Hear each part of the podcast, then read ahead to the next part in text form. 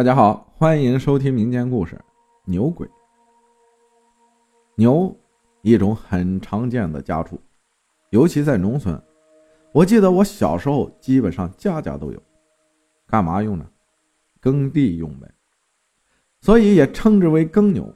皮肤黑黑的，怕热，喜欢下河游泳，所以又称之为水牛。我们村的水牛之多，在周围十里八村算是有名的。记得有一年，还有哪个台的记者专程在夏天的时候赶到我们村，为的就是给拴在我们村池塘里的水牛进行拍照。这是为什么呢？因为一个大池塘边上全部拴上水牛，是一头紧挨着一头，密密麻麻的，好不壮观。水牛是一种通人性的动物。也许是和人在一起生活时间久了，他的性情和行为有很多方面都很贴近于人。我六叔是我最小的一个叔叔，我在小时候还会和我弟弟一起合伙去欺负他，常常被他追着打。我六叔后来娶了我六婶儿，我六婶以前是名幼儿园老师，高中生，比我叔叔大两岁。我六婶的爷爷养了一头水牛。听他们讲，已经有十几二十年了，脾气比较古怪，只有那位老人家才能在田里使唤他耕种，其他人他都置之不理。有一年，我六叔家要耕种土地，其他人家也在忙着耕种，水牛根本不够用，所以我叔叔啊是非常的焦急，因为播种的时间就那么几天，是根据天气状况和节气气候来的。早几天不行，当然晚几天也不行。百般焦虑中，我六婶为我六叔提出了建议，让他去他爷爷家借一下水牛试试。这个时候的借，好比是死马当活马医，不行也得行了。令人没想到的是，那头脾气暴躁的水牛到了我小叔叔手里，就像一只温顺的绵羊，百依百顺的，没两天就把田给耕种完了。这头牛为何在性情和行为方面前后有如此大的反差？也许只有这头牛自己知道了。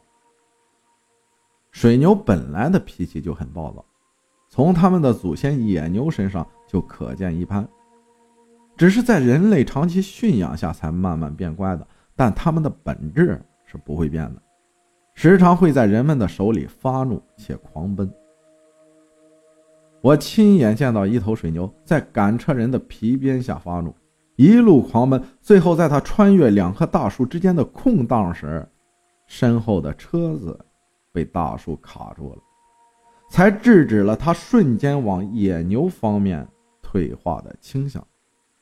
赶车的是我的一个本家的大伯，等他追过去想把车子拉出来时，发觉这是不可能的事了。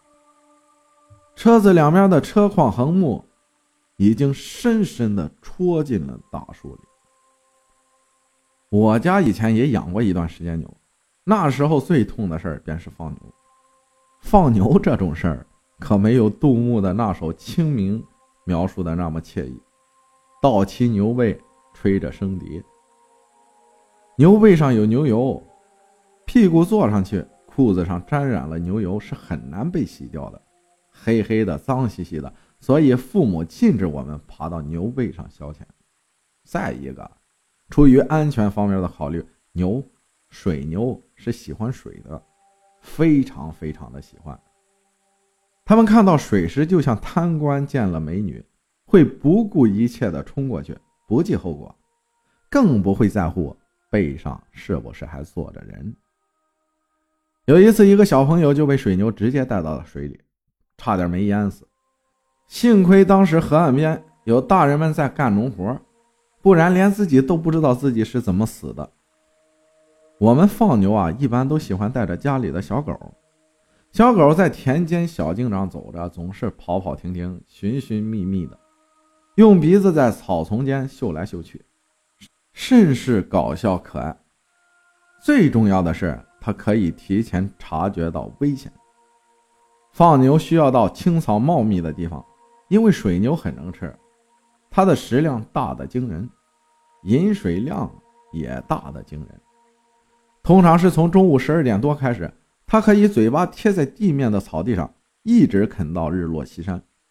黄昏的余晖把我们全都镶嵌在美丽幻化的大自然画卷里，这也代表着我们将可以踏着余晖回家了。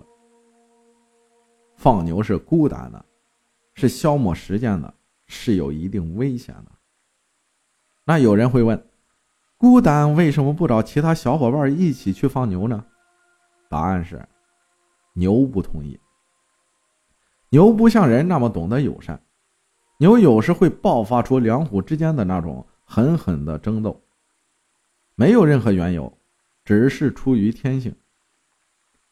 再说，牛吃东西的时候是不允许被打扰的。有一次，我在家里喂牛吃草，把牛绳拴在自家门口的大树上。给它抱干草，当时我也不懂，喂牛还有潜规则。我在抱完第一摞干草放在牛面前的牛槽后，又转身抱来第二摞，结果悲剧了，我被水牛粗壮的牛角给顶了出去。以后啊，我看到水牛就害怕，再也不敢接近这种牲畜了。儿童有时候会做出一些大人们觉得既无聊又好笑的事情来。我小时候就特喜欢和我家的牛瞪眼。这个时候的牛会怒目圆睁，死死地盯着你的眼睛，眼皮一眨不眨的，那种不认输的牛脾气就上来了。所以我们也称不轻易认输且认死理的人为犟牛。后来我发现水牛的眼睛是血红色的，特别夜晚在灯光的照射下。眼睛中反射出的光，更是呈现出令人毛骨悚然的厉鬼眼，似乎还在从眼中流着鲜血。解放时期常说的“牛鬼蛇神”中的牛和鬼的这一组合，便由此得到了牵连，不是没有道理的。很久以前，生产队大包干的时候，村庄里就是我们小时候。那样的养着许多水牛，每当夏天酷暑来临，晌午太阳最毒辣时，生产队总是喜欢派人把水牛牵到附近的池塘里，拴在水塘里，让牛儿们自在地将身体潜在水中，既消暑，又防止牛虻的叮咬，一举两得。有一方小池塘里面，总是会拴着十头牛。是当时生产队的耕牛。这天下午黄昏时，美丽的夕阳照射在人们淳朴的脸上，更显劳动人民的光芒四射、光荣形象。生产队呢，派了几个人去池塘牵水牛回大队。不知是哪位闲来无聊啊，还是觉得有趣，有人围着池塘边数起牛来。令人意想不到的事情发生了。数来数去，发现今天塘里竟然有十一头牛。大家知道这件事后，觉得蹊跷。毕竟天快黑了，牛儿也只把头露出水面，会不会是数错了呢？几个人围着池塘又数起来了，果真是十一头牛。大家不死心，遂把水牛都牵出荷塘，再一数，只有石头。这是怎么回事呢？这件事在小村庄里传开了，闹得沸沸扬扬，村民们说什么怪异的话都有。大队为了搞清事情的真相，防止有人恶意装神弄鬼，便想出了办法。中午派人把牛赶到池塘之前，提前在每头牛的牛角上都系上红丝带。等下午去牵牛时，果然有一头牛的牛角上没有系上红丝带。大家找来生产队的枪支，对着那头牛的大脑袋就是一枪。说也奇怪，在枪响的那一瞬间，那头牛顷刻间在众人的眼皮底子下消失了。任由人们围着水塘寻找，也不见其踪影。方才知道，那头牛不是一般的牛，而是一只水鬼变的。水鬼。究竟为何物呢？根据一般的科学考证，水鬼就是牛胎衣。牛胎衣就是一头小牛出生后包裹在它周身的胎衣。这层透明的胎衣看上去没有什么新奇的，其实不然。牛胎衣据科学考证为活细胞，所以它是不可以随便乱扔的。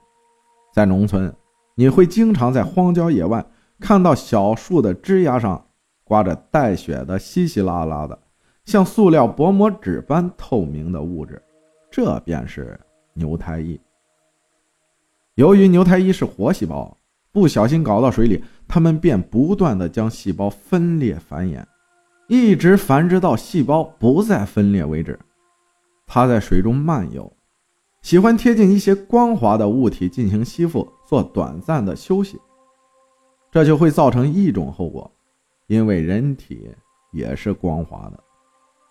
有一年夏天，我的父亲在一条小河里游泳，游着游着突然就不动了。我的母亲在河岸边干着农活，突然听不到了游泳的水声，回过头。发现我父亲还在水中央，感觉到非常的奇怪，便轻声的呼唤我父亲的名字，而我的父亲却没有任何的反应，用不可名状的惊恐眼神死死的盯着我的母亲看。母亲的惊呼声惊动了周围正在做农活的其他村民。一个村民闻声赶了过来，手里还拿着做农活常用到的贴线。这位村民来到河岸边，望着水中精神异样的我的父亲，他觉察到我的父亲的眼神总是时不时的往自己身边的水中看，却不讲话，也不做大的动作，只是用胳膊轻轻的划水，保持身体不会下沉。这位好心人意识到问题的严重性，凭他多年的经验，我父亲肯定遭遇了什么东西。遂把贴线伸向我的父亲，意识我的父亲慢慢向他这边游。我父亲便用尽双臂的力气，吃力的轻轻的划动水面，一点点靠近岸边，最终抓住了贴线柄。我母亲和那位好心的村民一起拉住贴线的另一头，费尽全力的把我父亲往河岸上拉。一点点地看着我的父亲脱离水面，当露出腿时，都被眼前的一幕惊呆了。一串透明的、拖拖拉拉、好长的、如水晶翡翠般的物质正缠绕在我父亲的腿上。这物质不是别的，正是水鬼牛太医。后来，父亲警告我们不得再下河游泳了，水中真的什么危险都有可能发生。当初要不是他自己机智，而且熟悉水鬼的活动习性，现在可能早被水鬼拖下水底了。我佩服父亲的临危不惧和随机应变的勇气。他告诉我们，水鬼在水中四处游荡，游累了是喜欢贴近光滑物体，并吸附在上面进行短暂的休息。但如果人不幸被他吸附住的话，就千万不要做大的动作，如拼命扭动身体等，这样只会让他更加的兴奋，以至于将你的身体缠绕的更紧。一旦你的腿被他死死缠绕，你就只能等胳膊上的力气耗竭后，像石头一样的慢慢的下沉到水底的份儿了。但这个水鬼和生产队时变牛的水鬼到底是不是一回事儿？我就不得而知了。相信很多农村的小伙伴肯定见过牛胎衣这种东西啊，这是挂在树枝上的。这也就是为什么这种东西不能乱扔，只应挂在高处把它晾干，因为放在水中确实是挺危险的。感谢大家的收听，我是阿浩，咱们下期再见。